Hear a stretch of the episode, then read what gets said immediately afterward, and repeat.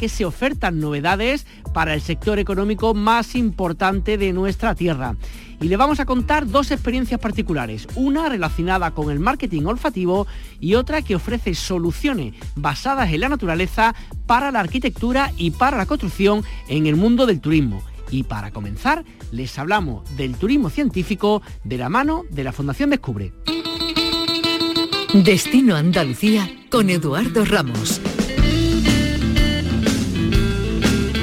La Fundación Descubre es una agencia especializada en información sobre ciencia. Mediante una página web se puede mantener al día de los avances científicos, de la agenda o de eventos divulgativos en Andalucía.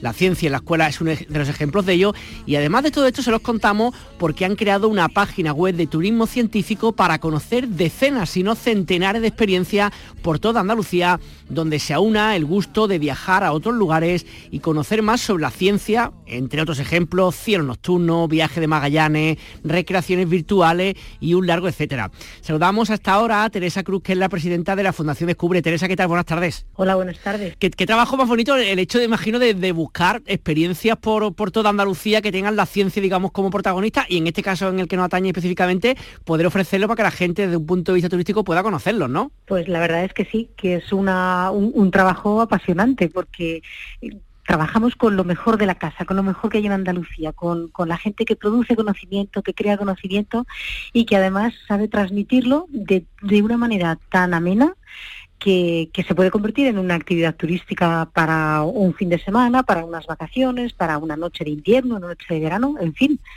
es muy bonito, ¿verdad? verdaderamente. Quería preguntarte, entendiendo como que la Fundación Descubre engloba muchísimo más, ¿no? Yo específicamente quería preguntarte un poco por la parte que no atañe, que es el tema del turismo, como decíamos en la presentación, y hablar de cosas específicas, porque claro, no es una cosa al uso que se puede hacer solamente en verano, sino que imagino que habrá tanta actividad en verano como en invierno, en primavera, en otoño, durante el día, durante la noche. O sea, hay opciones para todos los gustos, ¿no? Hay opciones para todos los gustos y para todas las edades y para todos los niveles de conocimiento de un tema concreto, pero todos tienen en común que tienen que ser actividades amenas, pensando en gente que quiere pasárselo bien, haciendo algo muy singular.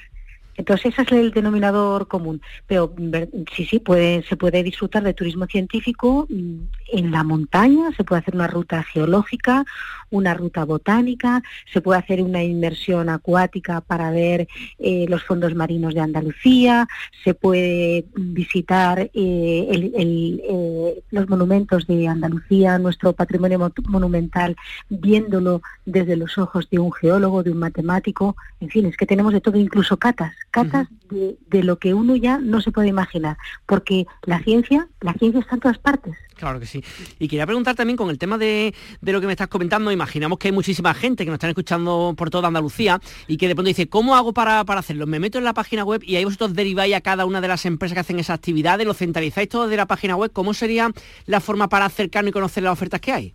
Bueno, cuando una, una, persona quiere saber, quiere hacer una actividad de turismo científico, solamente tiene que aprender turismocientífico.es. Es muy fácil. Entonces tiene diferentes maneras de, situarse y de, y de, decidir.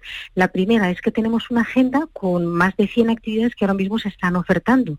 Entonces puede decidir en la provincia en la que quiere estar y puede decidir el, el tema del que le gustaría tener una experiencia que diga matemáticas o física o biodiversidad y con eso ya le sale todo lo que hay en esa provincia y le lleva directamente a la actividad y le va a decir, le dará una pequeña descripción de la actividad y dónde tiene que, solicitar información y hacer la inscripción.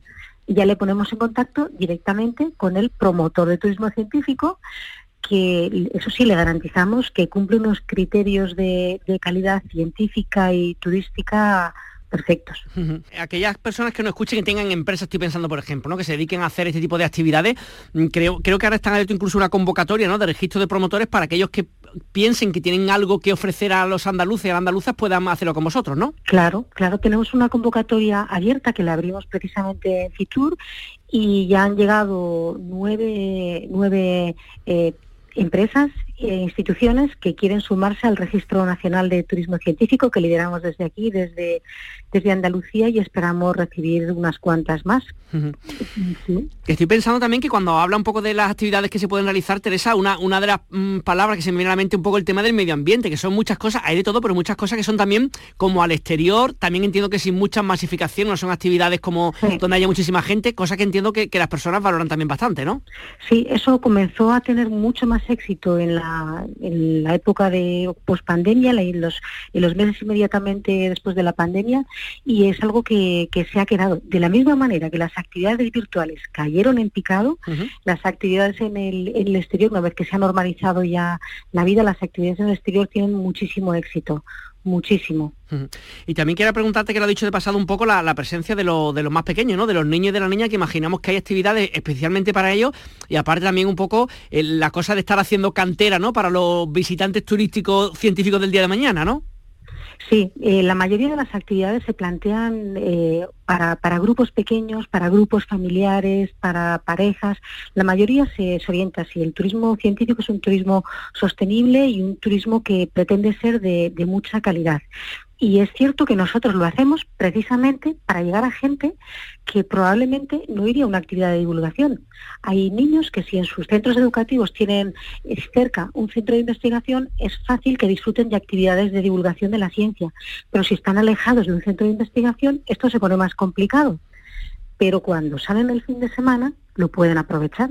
Hmm. Y claro, para nosotros es una manera de que esa gente alejada habitualmente de la ciencia pero con interés cultural que utilice la, ciencia para divertirse y para animar a, los niños a pues a disfrutar de la ciencia. Realmente lo más importante para un niño pequeño es que le guste. Claro. Y para que le guste, se lo tiene que pasar bien haciendo eso que queremos que le guste. Así que hay que ponérselo muy fácil. Totalmente. Además estoy pensando, claro, actividades como se me ocurre lo que ha dicho del cielo nocturno, que tiene una actividad muy chula. No sé si hay cosas de montarse en globo. Habla también de hacer mm, submarinismo o por lo menos ver eh, lo que hay debajo del mar. Claro que las actividades pueden ser tantas que, seguro que les va a gustar alguna y que les gusta a, a los niños, ¿no?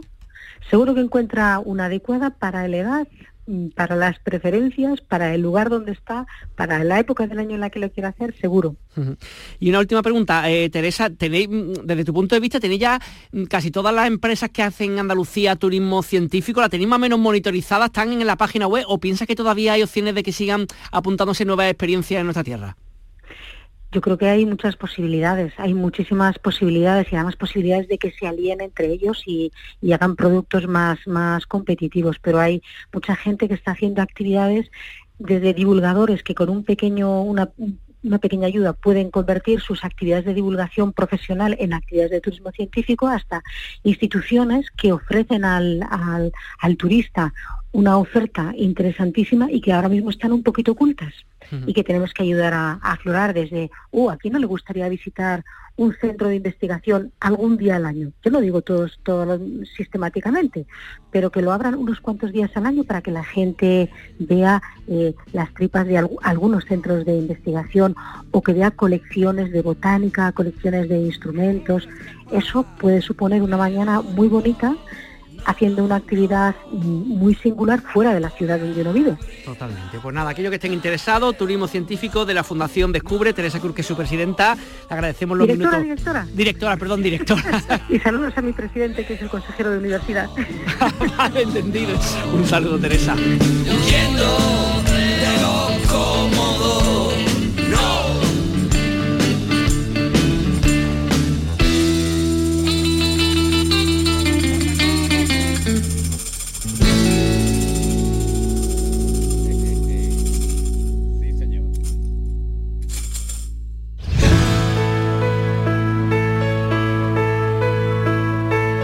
Hola a todos, ¿qué tal? Soy Maroán, soy cantautor, soy escritor también de libros de poemas y nada, quería, quería contaros un poquito cuál es mi rincón favorito, mis rincones favoritos aquí en Andalucía, principalmente el, Cabo Natural del Cabo de Gata. Eh, iba mucho de pequeño con mis padres ahí, a la playa de los genoveses, eh, de hecho ahí es donde empecé a hacer buceo, que es una de mis grandes pasiones Y nada, me encanta toda la zona, me encanta la variedad de, playas donde está llena de gente, también otras calitas de, piedra o rinconcitos chiquititos que no visita prácticamente nadie. Y son zonas eh, preciosas, son zonas donde he disfrutado mucho, donde, donde paso mi infancia, creo que es el lugar donde más veces he viajado junto con mis padres. Así que nada, totalmente recomendado para todos. Os mando un beso grande. Con un 50% más de empresa que en 2023, esta semana se ha celebrado en Málaga la edición número 26 del Salón HIT, el evento de referencia sobre innovación hostelera en Andalucía. Casi 400 empresas han mostrado sus productos en una cita fundamental para el sector económico más importante de nuestra tierra vajillas casi rompibles, hornos con carbón y oloro, lavadoras que optimizan el gasto del agua o marketing olfativo, algunas de las propuestas que se han podido ver en este salón. Y de ello les hablamos los próximos minutos, de una empresa andaluza que se llama The Aroma Trace, líder en la industria del marketing olfativo, que se ha especializado en crear experiencias olfativas asociadas a establecimientos comerciales. Tiene mucha presencia en España y en Latinoamérica. Saludamos a Reyes Bernabé para que nos cuente a qué se dedican. Nosotros creamos experiencias olfativas a través del marketing olfativo. Lo que hacemos es crear un vínculo emocional entre la marca y, el cliente, todo a través de, los aromas con nuestra gama de, sistemas para, aromatizar. Eh, yo soy la arquitecta sensorial porque no solo aromatizamos, sino que creamos eh, ambientes eh, sensoriales y bueno, tenemos eh, una creación bastante amplia. nosotros creamos, se creó la empresa hace 17 años. En Marbella somos una empresa española, pero estamos muy bien posicionadas a nivel internacional. Eh, quería preguntarte, claro, cuando hablamos de los olores, estamos justo en vuestra mesa que me están viniendo como distintos olores de distintas, de distintas fragancias. Imagino que por una parte es eh, saber qué tipo de olor quiere cada empresa que contrata con vosotros, cuál es el que se quiere buscar, qué matiz de un olor, y también imagino que la intensidad, ¿no? Que a veces un olor demasiado fuerte puede ahuyentar más que atraer a la, clientela, ¿no? Sí, exacto, son dos, eh, dos campos diferentes. Nosotros creamos sodotipos o más bien una representación emocional en el aroma de la marca. Eh, aconsejamos al cliente. Nosotros tenemos una, eh, somos creaciones, no son aromas, son creaciones eh, con la idea de transmitir unas sensaciones. en contacto con el cliente vamos buscando qué sensaciones quiere transmitir a través de nuestros aromas y ahí le llevamos a, buscar su, su odotipo. Nuestras creaciones están exclusivamente hechas para, para The Aroma Trace muy estudiadas, se han hecho, se han construido con psicólogos, expertos perfumistas, para darle al cliente de verdad lo que quiere, el vínculo que quiere crear con, con sus clientes, sus usuarios. Me decía que lleváis casi dos décadas de trabajo y que no solamente es que estéis en nuestra tierra, en Málaga, que te a preguntar por eso en el resto de Andalucía, sino que estáis prácticamente en todo el mundo, ¿no? Sí, la verdad que tenemos una expansión a nivel internacional increíble. Eh, Latinoamérica está el mercado bastante copado y bueno, estamos en Estados Unidos, eh, India, Arabia Saudí, Asia. Eh, estamos intentando expandirnos, también tenemos una tecnología que está en continuo desarrollo y eso nos mueve pues a poder abarcar muchísimo, muchísimo territorio. Cuéntame un poquito, para aquellas personas que nos estén escuchando de cualquier punto de la provincia de Málaga, del resto de Andalucía, háblanos de lugares donde pueden olerse vuestras creaciones en, nuestra comunidad autónoma. Eh, pues la verdad que estamos en casi todos los, sectores, hoteles, eh, aeropuertos, tiendas de retail, Marbella, sobre todo emblemáticamente Puente Romano, que es un, un hotel muy, muy conocido de, gran prestigio, el aeropuerto de Málaga, lo tenemos aromatizado, hemos creado una experiencia olfativa increíble con un aroma muy característico de, la provincia de, Málaga.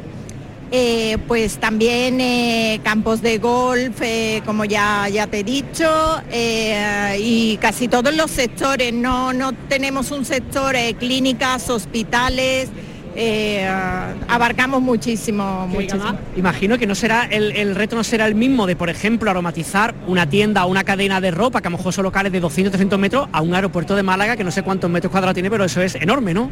Eh, para eso tenemos la, eh, la, tecnología también muy bien preparada para darle a cada uno tanto además del aroma, pues trabajamos también el poder abarcar toda la superficie que se nos, que se nos proponga.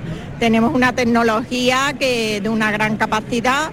Eh, desarrollamos también constantemente nuevas tecnologías para, para poder abarcar lo que se nos proponga y tanto a través de la tecnología o los sistemas que tenemos como del aroma, pues le damos a cada cliente según su sector, según lo que quiere representar, según también las sensaciones que quiere transmitir, todo eso lo, lo unimos para que el cliente tenga cobertura, intensidad y su, su odotipo, su identidad de marca. además estoy pensando, claro, que depende de dónde sean las empresas o las instituciones que os contraten, se me ocurre, ¿no? Pues de Málaga a lo mejor te está buscando un olor a vinaga, ¿no? Que puede ser identificativo de aquí, o si te vas a, México, a lo mejor un olor característico de allí, eso también lo tenéis en cuenta en vuestras creaciones, ¿no? Exacto, por eso te comentaba antes que el aeropuerto de, de Málaga tiene un aroma muy característico y has dado en el clavo, porque es lo que buscaba, el representar a Málaga la llegada de de los pasajeros y un aroma muy característico que se lleve en el recuerdo el, usuario de, de aeropuerto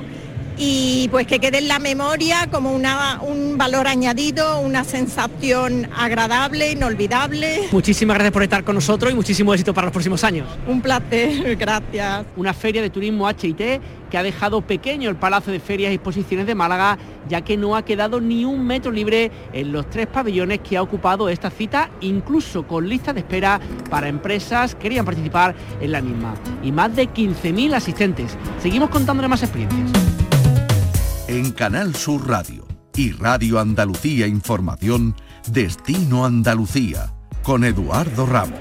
Son muchas las empresas que bajo el lema de la sostenibilidad o con las problemáticas que hay con el agua, están últimamente apareciendo en nuestra tierra, en Andalucía, con productos también para toda nuestra comunidad autónoma y para el resto de España. Y tenemos ahora con nosotros a una de ellas, que de origen sueca, pero lleva un tiempo residiendo en Málaga, eh, que hace un poco pues, propuestas relacionadas o beneficiadas con la naturaleza y con la sostenibilidad. Buenas, ¿cómo es tu nombre? Dime de dónde vienes. Hola, muy buenas. Soy Miguel Villén, soy director de desarrollo de negocio de Bioautonomy. Cuenta un poquito a qué dedicáis vosotros. En Bioautonomy nos especializamos en las soluciones basadas en la naturaleza para proyectos de arquitectura y construcción. Tenemos un enfoque muy claro en el sector del turismo para apoyar a los hoteles y a los destinos en su transición hacia una sostenibilidad que sea real.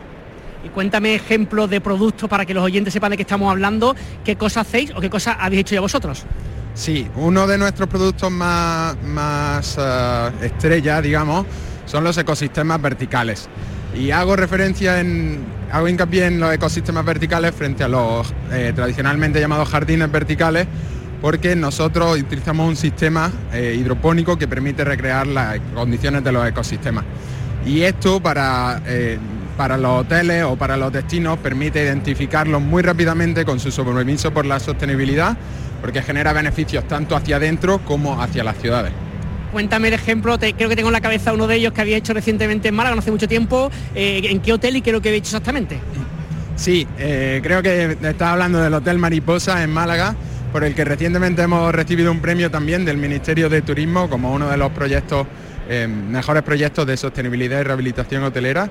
Y este es un proyecto de un ecosistema vertical de 100 metros cuadrados en la fachada, en el céntrico barrio del Sojo en Málaga, que reutiliza el agua residual de las habitaciones del hotel para las duchas. Y entonces tenemos más de 2.500 plantas eh, de 15 especies diferentes que, que, se riegan sin necesidad de, agua adicional, ¿no? con todos los problemas que tenemos ahora en Andalucía asociados al agua pues está generando mucha atención y ahora estamos hablando con, diferentes desde la ciudad como otros hoteles para escalar estas soluciones.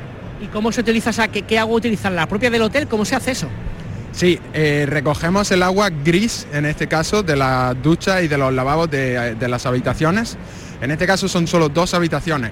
Con solo el agua de dos habitaciones podemos regar hasta 100 metros cuadrados de jardín vertical, que es mucho más eficiente este sistema en el consumo del agua.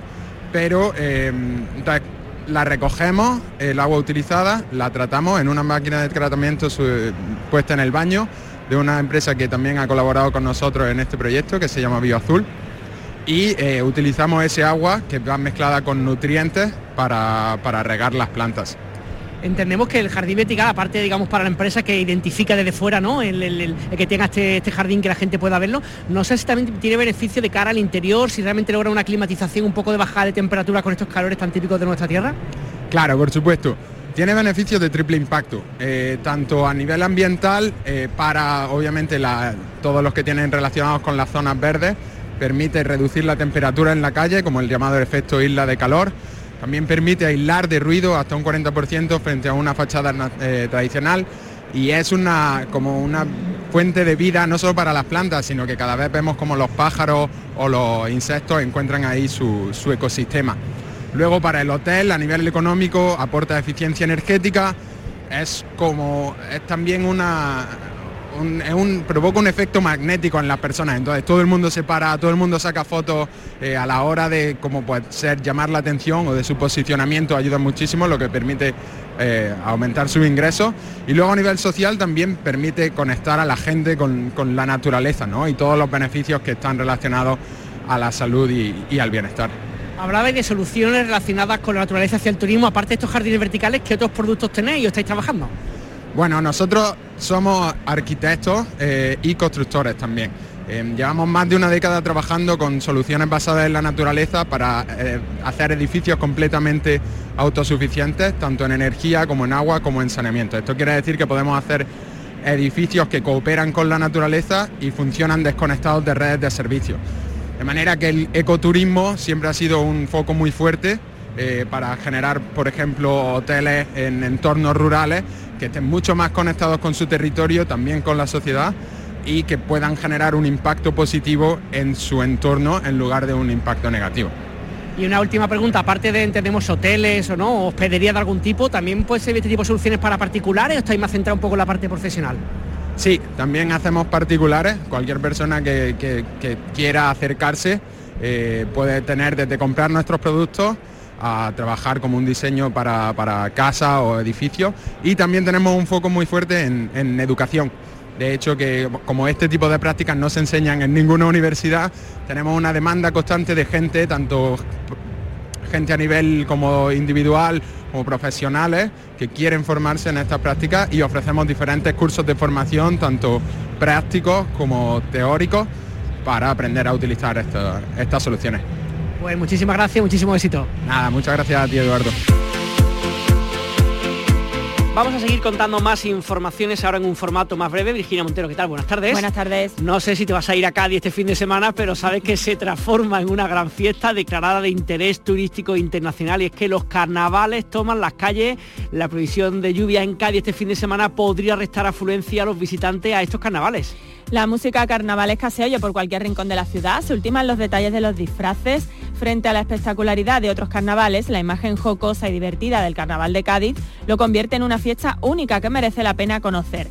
La ciudad entera se vuelca con esta fiesta, una ocasión perfecta para conocerla y disfrutar del ingenio y la gracia de los gaditanos. A día de hoy las previsiones de ocupación en la capital este fin de semana se acercan al 80%, al igual que en San Fernando.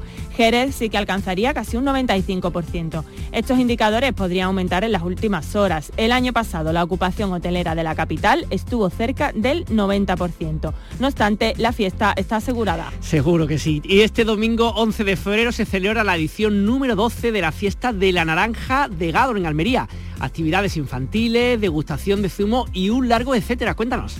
Naranja, mandarina y limón son los productos estrella de la agroindustria del Bajo Andarax, una producción tradicional que se mantiene en municipios como Gádor desde generaciones y que sigue siendo el motor económico de la comarca. Junto con las actividades para celebrar la edición número 12 de la Fiesta de la Naranja, se aprovecha para homenajear a los agricultores que mantienen vivos estos cultivos entre las generaciones más jóvenes. Habrá actividades infantiles, degustación de zumo de naranja o papa viejos y un tren turístico recorrerá un itinerario entre los cultivos de cítricos. Un concurso determinará qué agricultor ha obtenido la mejor naranja de la temporada. El Palacio de la Merced de Córdoba ha acogido una apuesta de largo del Camino Mozárabe de Santiago Turístico, un proyecto que aúna a seis provincias, Jaén, Almería, Málaga, Granada, Córdoba y Badajoz. Está subvencionado por el Ministerio de Industria, Comercio y Turismo con fondos Next Generation. Con este proyecto se pretende crear un modelo de destino turístico inteligente basado en la sostenibilidad medioambiental, socioeconómica y territorial. Entre las actuaciones destaca la elaboración de un espacio web que actúe como referencia del camino mozárabe de Santiago y desarrollar una APP para móviles que canalizará la oferta de servicios y permita la interacción con servicios digitales como es el caso de realidad aumentada, el acceso a la información que transmiten los sensores ópticos desplegados en el camino o la gestión de cerraduras inteligentes.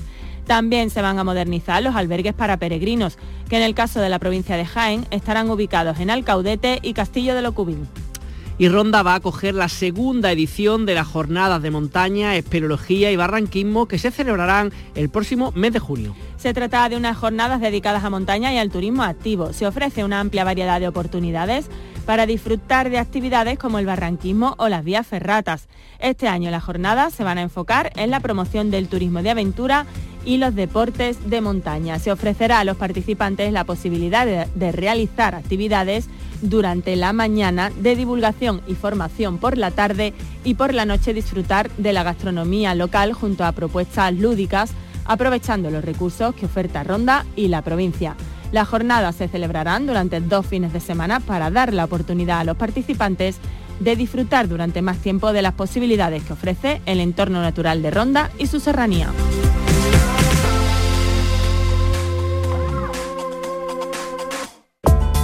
Turismo, viajes, ocio, excavadas. Destino Andalucía.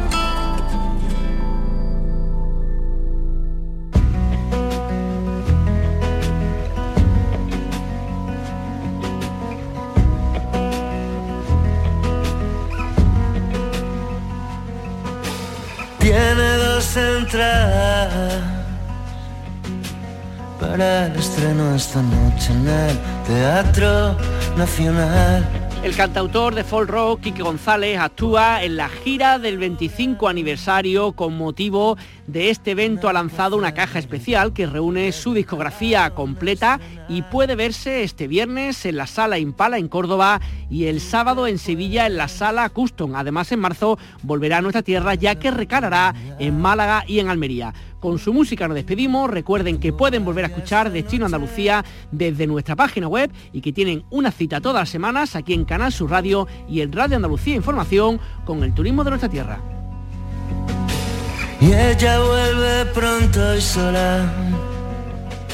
No sabe qué hacer sin él. Ella no sabe qué hacer con el cuerpo. Viven en la casa cuartel.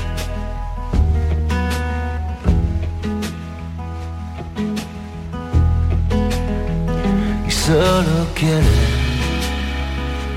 irse muy lejos, cogerla de la mano y salir corriendo.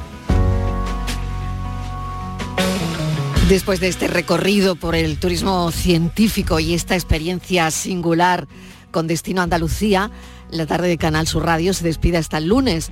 Gracias por estar ahí, gracias por acompañarnos el lunes a las 4 volvemos a contarles la vida. Mucha precaución si van conduciendo porque seguimos con la borrasca encima. Mucha atención, mucha precaución y cuídense mucho.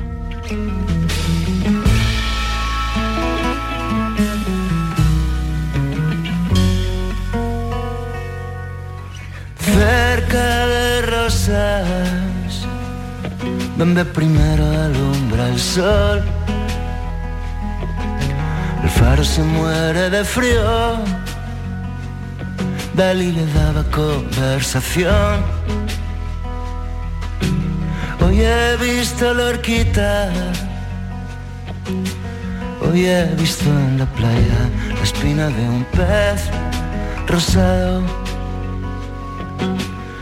Una cuerda rota. Ay, si tú pudieras ver sus hilos dorados.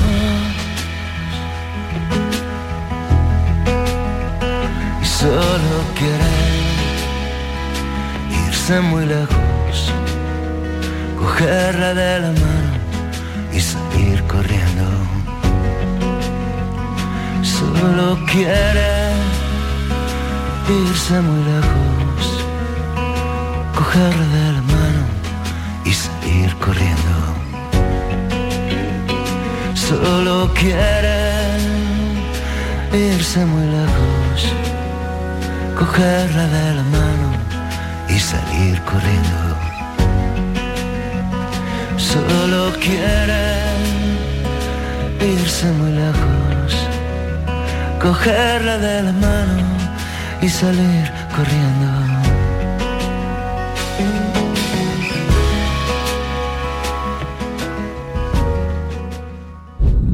Esto no es un anuncio. Es una advertencia.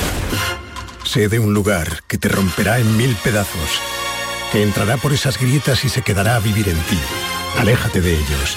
Aléjate de Lorca, Paco y Picasso. No preguntes por Lola. Pero si a pesar de todo se te ocurre visitar Andalucía, no digas que no te lo advertí. Cuidado con el Andalusian Crash. Fondos Europeos, Ministerio de Hacienda, Junta de Andalucía.